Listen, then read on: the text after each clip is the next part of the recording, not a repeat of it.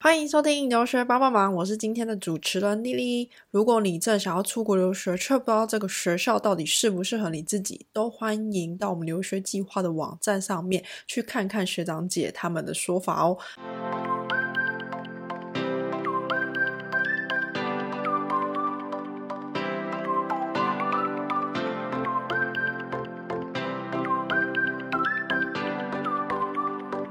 Hello, Erica。嗨，大家好，我是 Erica。好，那可以先请你帮我们稍微自我介绍一下吗？关于过去的背景，这样。嗯，哦，我过去在台湾念是成大环境工程。那环境工程呢，它主要就是在探讨说，呃，环境污染以及相关工程，还有实验技术的这些呃这些课程。然后在我大学毕业后，我在台湾工作，有担任呃两年半的环境工程师。那我是在。呃，顾问公司服务，然后再来，因为我后来就决定我想要呃出国留学，所以我当时辞职后，我在准备申请学校的过程中，就是像是考托福啊什么的，然后我辞职完，我我到了台大环工所担任了将近半年的实验助理，嗯，然后这这是我过去的背景。OK OK。感觉也是非常丰富，可是为什么是工作了两年多之后，什么契机让你想要出国留学？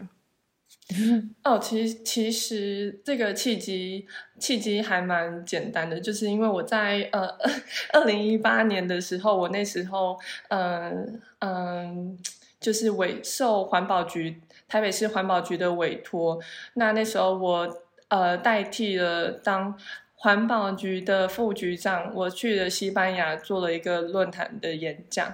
那我在我们是在讲说台北市啊，它在嗯嗯那个家户废弃物清理的部分为什么做的这么好？就是其实台北市是做的算是在国际中算数一数二很高的回收率。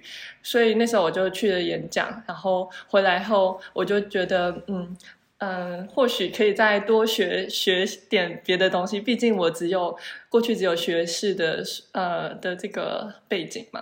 嗯，然后后来我就决定辞职，准备我的准备去申请我的留嗯国外的学学校学校这样子。对对对。可是你那时候去西班牙的时候，为什么会想要就是没有想要申请西班牙的国家吗？那时候为什么想选择荷兰？哦，选择荷兰的话，其实还蛮多因素考量。就是第一，因为我我第二外语也只有也呃，我也只会英文而已，我还没有学习其他的语言。那我知道在欧洲国家的话，呃，当地基本上你如果没有讲呃当地的语言的话，其实还蛮不吃香。然后，嗯，对。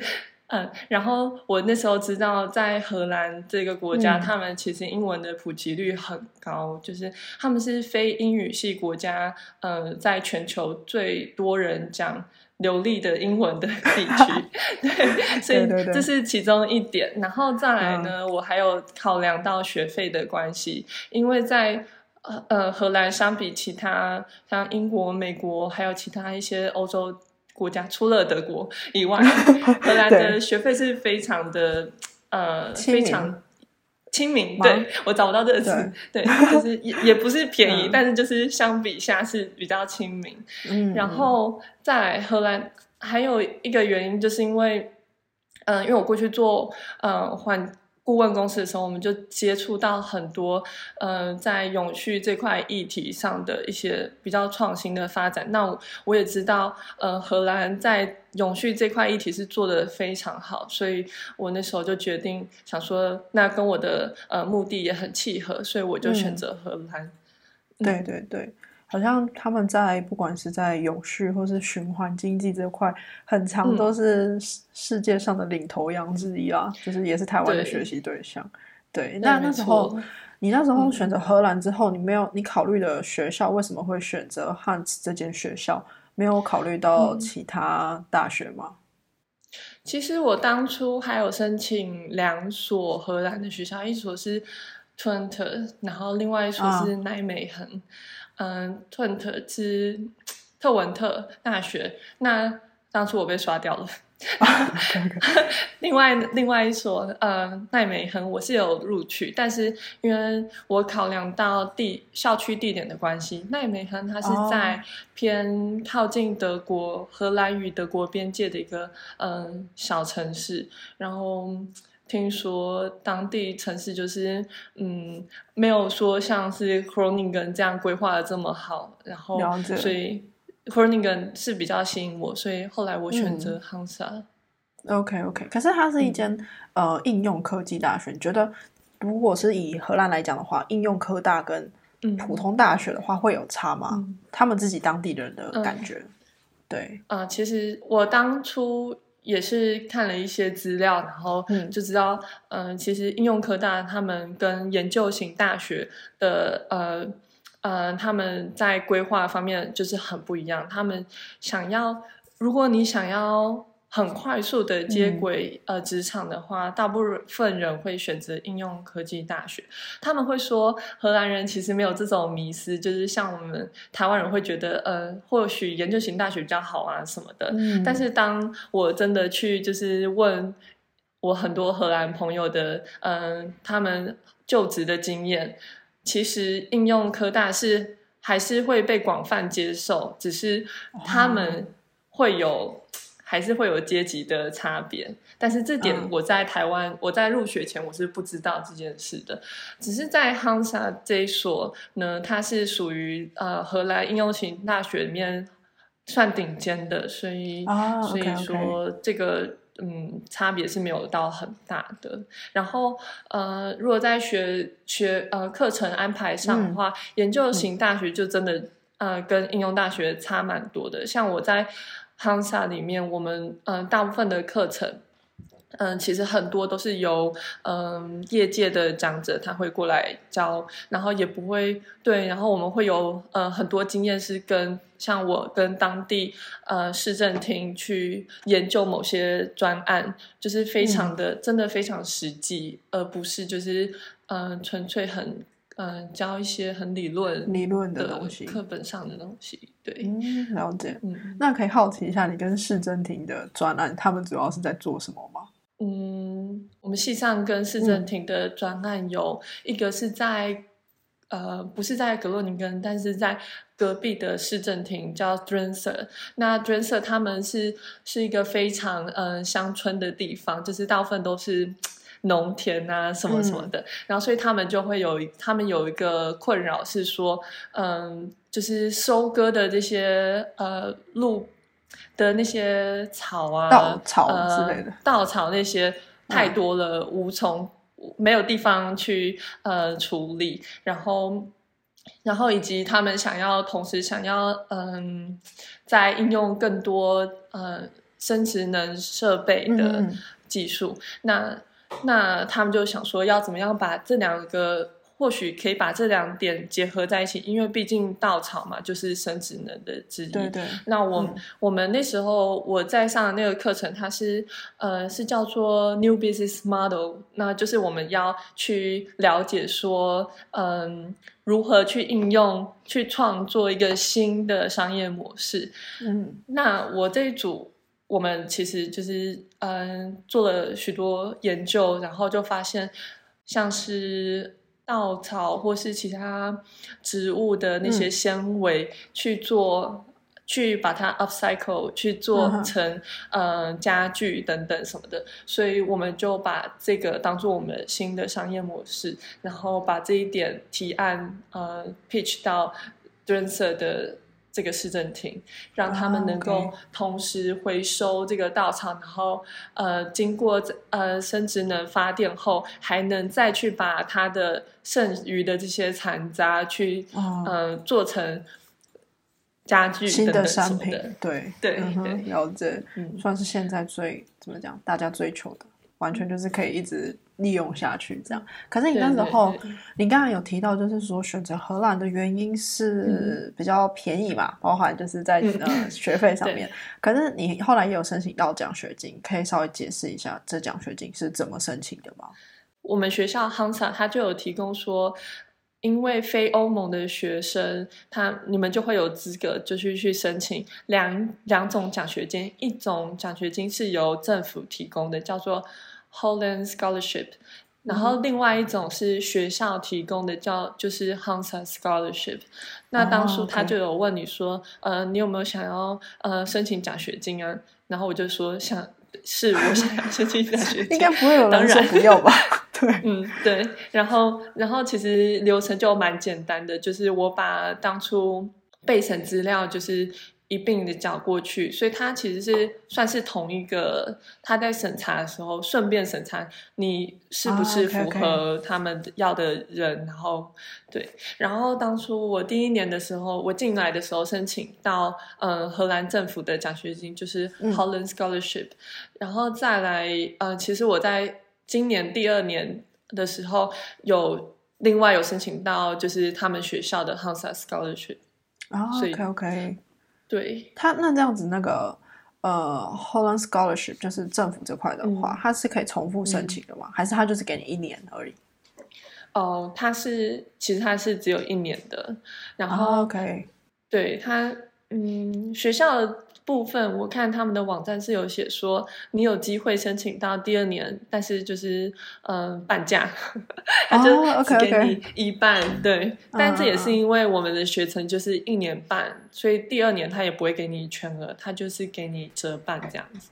OK OK，那也还不错了，至少有了。那可以方便 问一下，说他有办法 cover 掉你的生活费在荷兰的吗？还是哦，其实，嗯，我的我拿的奖学金的话，它主要 cover 掉我的学费，因为其实荷兰的学费，像我们在应用科大，它一年是大概嗯将近八千欧，就是七千多欧。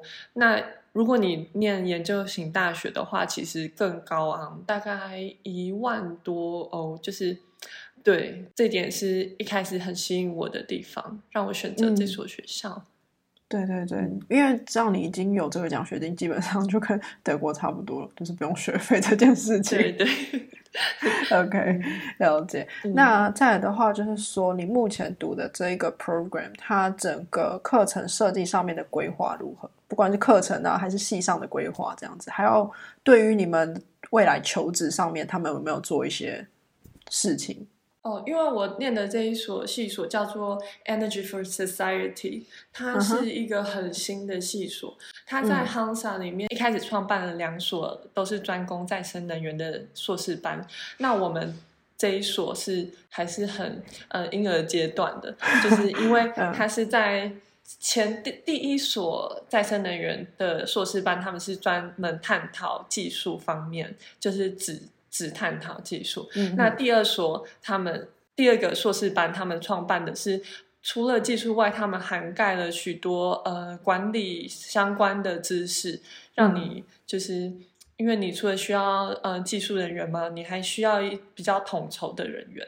那在我们这个 Energy for Society，它就是非常的广，它是说，因为你有了技术，有了管理人员，但你要怎么把它呃应用在你的你推广到你的社会上呢？因为大部分你在生能源遇到的瓶颈，除了技术以外，技术是可以被克服。但是你在呃，对这些社会的接纳度，其实一直以来都是一个问题。所以，我们这个 这就是为什么我们的系所就出生了。那他其实今年我我这一届算是第二届。那我个人认为他。呃的课程规划呢，算是还蛮实验性的，因为因为其实呃，你去找就是在欧洲，其实很少有硕士班是在探讨就是这么呃专门在探讨再生能源与社会上呃你在转型方面的这些议题。其实大部分其他硕士班比较专精的都是技术啊，或是管理方面的那些比较呃有他们历史比较久远的。那对，那所以呃，因为我们的系所算是蛮新的概念，教授他们也是很希望一直给让我们有回馈，让他们知道哪边可以更进步啊什么的。所以每一个学期我们是有呃两次的。会议都是跟教授开会，让他们知道我们对于课程的想法以及一些建议。那我可以大概介绍一下我们课程包含的一些议题，就是它主要就是除了一开。嗯，第一学期我们有探讨一些再生能源的技术，然后他们也带给我们许多像是人类行为科学，呃，以及许多心理学上的课程，然后以及刚讲过的那个新商业模式的开发，还有我们非常的着重在于推动叫做台湾叫做公民电厂，那就是社区的发展以及公民电厂从社区。呃，居民的角度，他们会如何去兴起自己的呃再生能源设备以及再生能源计划这些？嗯，因为其实，在荷兰相比跟台湾的情况。差别很大，是在于台湾大部分的计划，呃，属于比较 top down，从政府的角度去推动一些大型的计划。但在荷兰呢，他们推动很多呃区域型的能源转型，就是像呃小很小的地区，他们自己能够呃自己能够发自己的电，然后能够比较，因为他们自己去统筹规划这些计划，他们。这些社区的居民也会就是比较有参与感，然后以及他们会有接纳这些这些技术，所以这是呃跟台湾很不同的地方。然后我们也探讨了许多，嗯，在在能源转型的这个过程中，它是怎样被法律以及其他嗯因素去影响的这些议题。对，然后还有一些比较比较理论的，就是在探讨说社会在进行转型过程中，它是有什么样的元素去引导这些变动，这些真真真的比较理论了。对，然后我们的课程呢，就是他都说是非常的以学生自主去规划，像是我有呃我有两堂课，从头到尾老师都不会教任何东西。其实这点我有点对老师，他是属于那种引导者的，然后从头到尾每一堂课都是由各组去，你们就是大家先去研究某一个嗯，可能某一个理论或是某一个嗯技术好了，然后再去或是议题，然后报告给班上同学听，就是算是一个我们算是一个嗯学习的 community，对对，算是那种。对，了解。然后整个课程是没有任何纸笔测验，从头到尾只有无数的论文跟报告要审。对，了解。就是这种反而比考试还可怕，就是 就是要准备时间比较多。其实，对对对对，虽然看起来没有考试是比较好的，但其实花的时间。一定比准备考试多更多，我觉得。嗯，真的。那你觉得就是在 Hans 这个学校整体的学习环境是怎样子的？就你们学校的走向主要都是什么方向？然后整个资源啊之类的。我个人比较呃片面的了解，就是我们学校它很专注在再生能源以及。呃，这是他再生能源是他们最主要的核心之一。那对于其他他在推广的，我比较不清楚，因为我平常我们都是跟再生能源的其他系所，呃，有共同的互动这样子。然后，但是在学习的环境上，设备这些，呃，是我觉得是非常都是非常新，而且非常呃非常好的。对，然后就校区，对，是校区很大，然后我们有好几个校区，然后它比较特别的是，它不像像我在台湾，呃，校区大部分都会就是规划在嗯同一个地方，对，会独立出来，但是嗯这边的话，我们有好几个校区，它都是散布在市区市中心 里面，就有一栋是我们的图书馆，一栋是什么什么的 cafeteria 什么的。然后我们与隔壁的大学叫做格洛宁根大学呢，我们有共用图书馆的设备，所以设备都算是很好，我觉得。了解，好。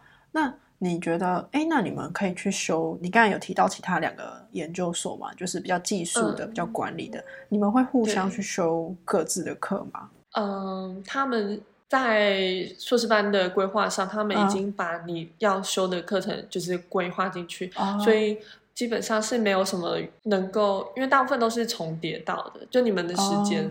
所以我那时候我刚进来的时候也是问了我们系所，说我可不可以去修隔壁，嗯，隔壁系所在探讨风力发电的课程，然后结果他跟我说不行，就很很铁定说你你没有时间，而且就你们课程都会重叠，所以就是你没办法。真的没办法去，他们已经帮你安排好了，就没有那么弹性。对，就蛮死的。可是，那你这样子的话，因为过去已经在台湾的环境顾问公司的就是顾问业工作一段时间，嗯，你觉得过去做的事情跟现在学的东西有什么连接吗？哦。呃，因为我过去在担任环工顾问的时候，我们有实际参与到几项大型的嗯工程设计，嗯。像是我那时候在澳门政府那边有发了一个计划，就是他们想要扩建他们澳门地区的焚化厂，那我们就设计了一座焚化厂，去处理全澳门家户垃圾以及一些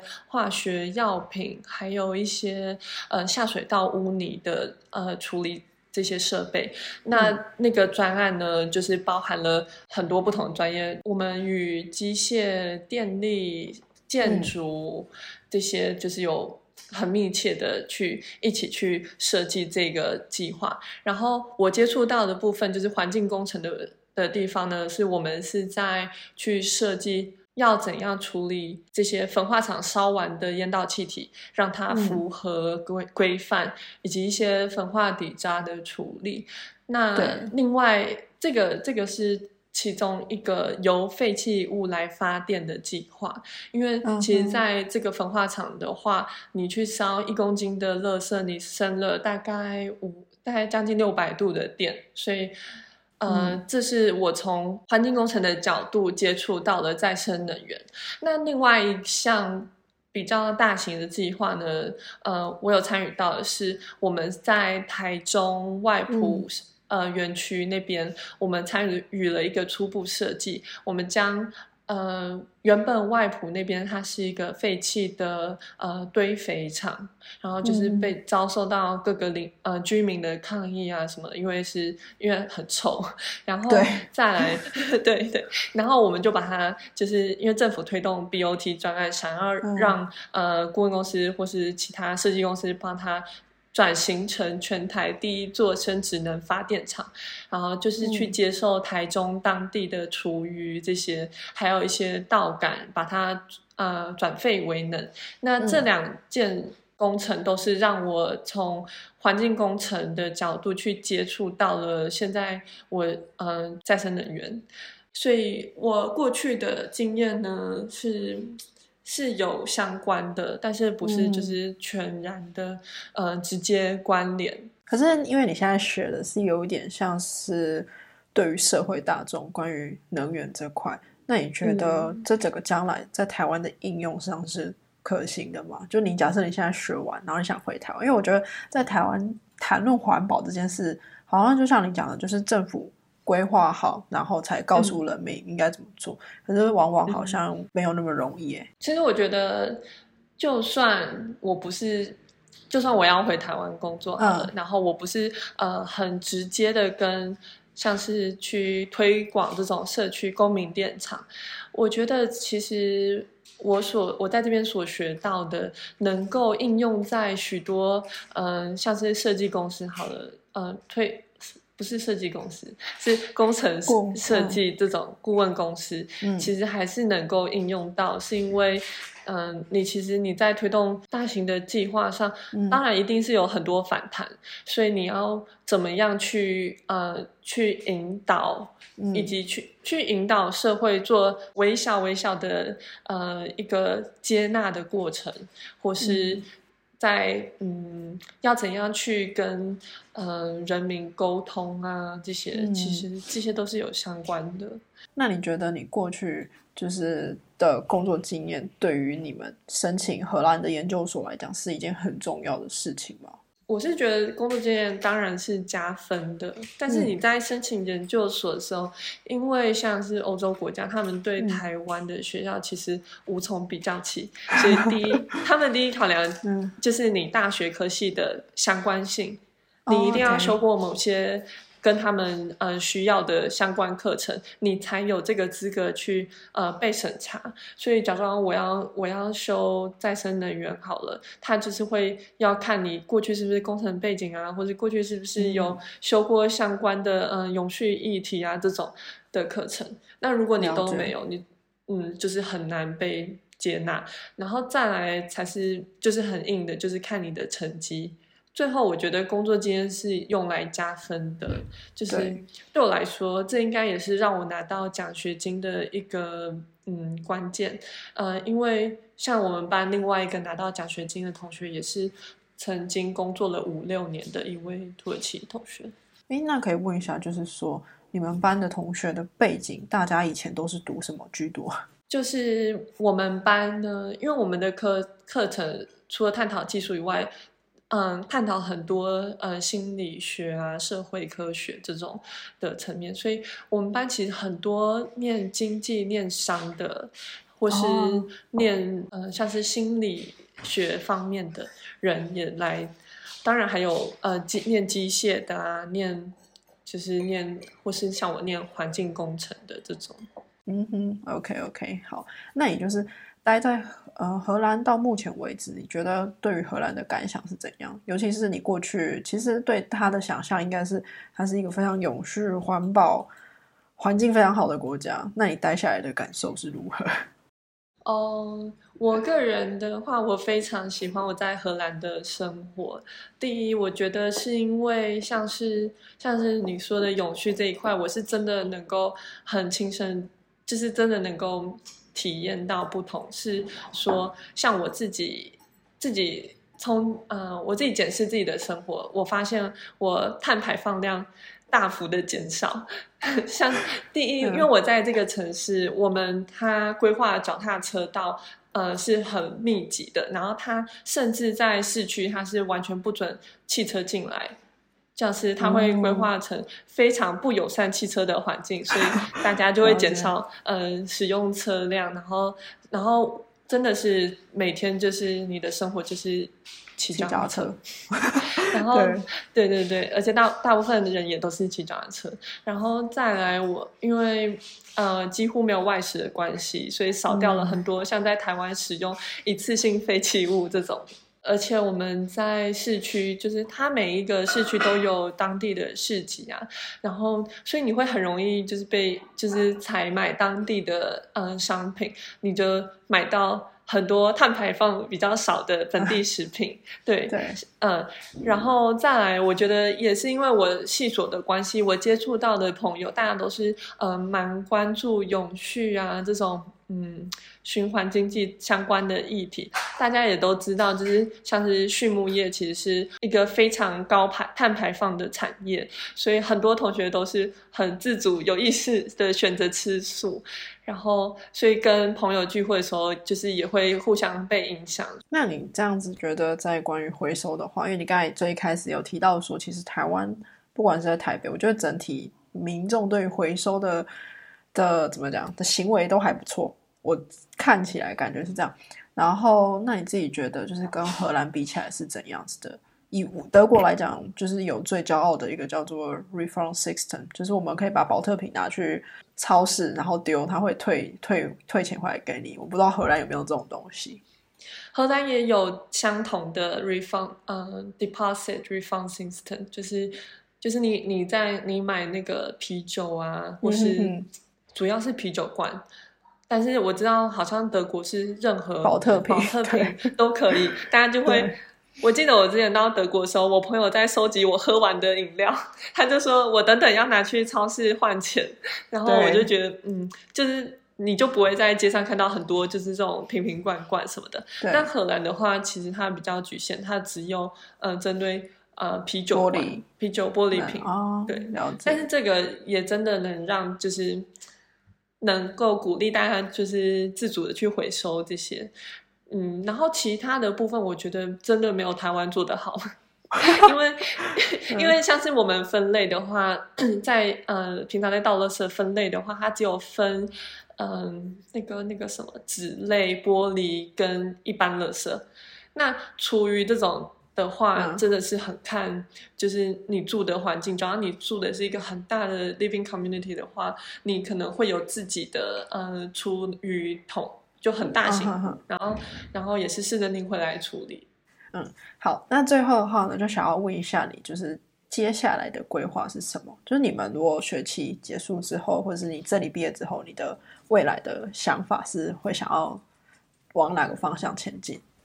嗯，我我的规划一直有在变。那我现在现阶段呢，我是我是还在写论文的阶段。然后我是觉得，嗯，虽然因为嗯肺炎的关系，其实现在你要进入就职，在荷兰就职的话，它的那个市场其实是真的有点缩小，不太 会缩中，对。对，就是你，你可以从 LinkedIn 或是从各个求职网站，你就会发现那些职缺关的都差不多，就是嗯大幅减少。然后我也听说好多朋友，就是他们原本在荷兰已经在工作了，然后他们的公司就大幅的在裁员，所以呃，其实我也蛮怕的，但是但是还是会想说等，呃，因为也快毕业了，就是顺就是会同时开始找当地的工作。对对对，所以目标还是先以荷兰为主，这样。对，先试试看，希望可以顺利的 找到工作。就是今年好像非常的困难，对啊。可是，呃，我觉得好处可能是，说不定因为你是应用科大的关系，你的所有的层面的应用会比较好。然后系上的老师可能也是业界的，或许这个帮助会比较大。就你们系上对于你们求职有什么提供什么帮助吗？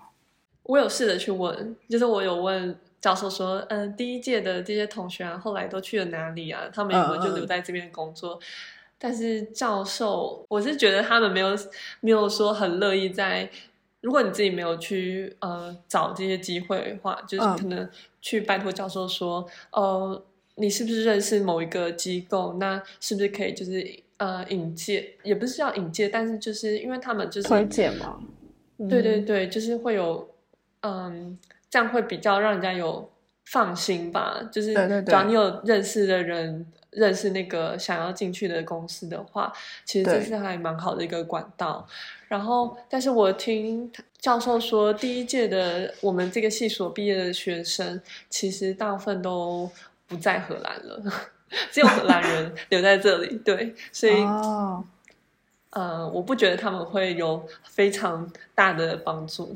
我觉得应该说，因为你的科系太新了，然后加上可能是对于当地你们念的是有社会议题相关的，所以他们可能在招人的时候会更想要，可能是荷兰当地的人比较多。毕竟如果跟他们自己的人民沟通的情况之下，或许不知道会会讲。以德国来讲，我是觉得，如果是这份工作的话，你一定是需要讲德文的，因为你要跟当地的德国人沟通的话。德文才是最主要的，但在荷兰或许也多少需要到荷兰文。如果要跟当地人民一起沟通的话，对，我猜应该是这样。这点是很硬的，对对。但但因为如果是技术面的话，或是管理层面，可能只要你做好工程师的角色，可能就比较没有这些的问题。对，不过没错没错，还是祝你顺利可以找到机会的。或许对，好，那今天非常感谢你的分享啦，就到这边，拜拜。拜拜。